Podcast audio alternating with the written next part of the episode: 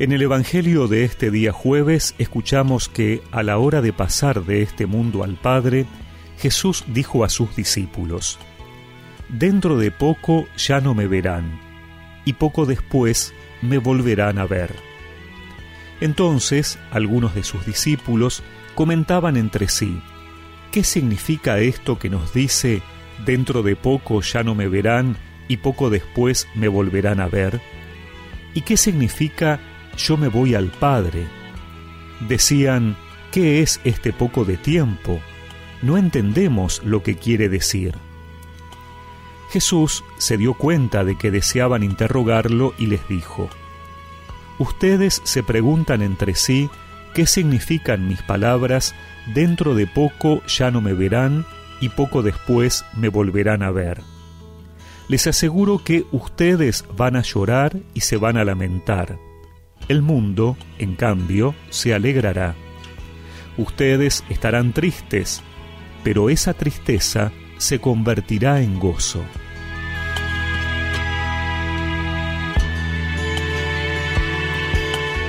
Ante el desconcierto de los apóstoles, Jesús les dice que su partida les causará tristeza.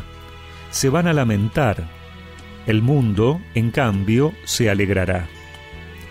Aquí nuevamente tenemos que recordar que el evangelista usa la palabra mundo de manera peyorativa, como todo aquello que se opone a la misión de Jesús. Por eso la muerte de Jesús será un aparente fracaso y provocará tristeza para sus discípulos, y un aparente triunfo para el mundo que motivará la alegría de quienes no creían en Jesús o se oponían a sus obras, especialmente el maligno. Pero finalmente Jesús les dice que esa tristeza se convertirá en gozo, tal lo que provocará en ellos su resurrección el triunfo de Cristo al vencer la muerte y su glorificación. Es que para quien sigue y confía en el Señor, el final nunca es la tristeza.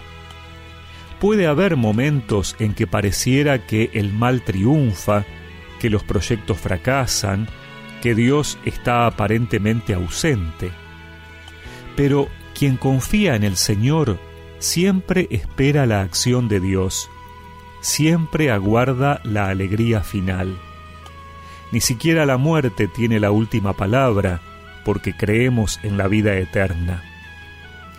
Si a veces te asaltan las dudas, si estás triste por algún aparente fracaso, la pérdida de un ser querido, un distanciamiento, pero has puesto tu confianza en Dios, recuerda que Él tiene la última palabra que para sus apóstoles Él se fue, pero regresó para siempre, que en el Señor toda tristeza se puede convertir en verdadero gozo, porque en los planes del Señor Él no quiere solo alegrías pasajeras, Él quiere que nuestro gozo sea perfecto.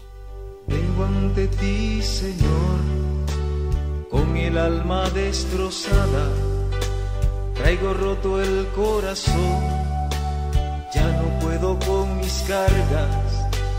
Dame hoy la sanación prometida en tu palabra. Necesito que tu amor me devuelva la esperanza. Llévate mi tristeza, llévate mi soledad lléname de tu espíritu y nada más. Llévate mi tristeza, Señor, llévate mi soledad. Lléname de tu espíritu y nada más. Y recemos juntos esta oración. Señor, transforma mi tristeza en alegría. Ayúdame a ser paciente y esperar tu obra en mí. Amén. Y que la bendición de Dios Todopoderoso, del Padre, del Hijo y del Espíritu Santo los acompañe siempre. Llévate mi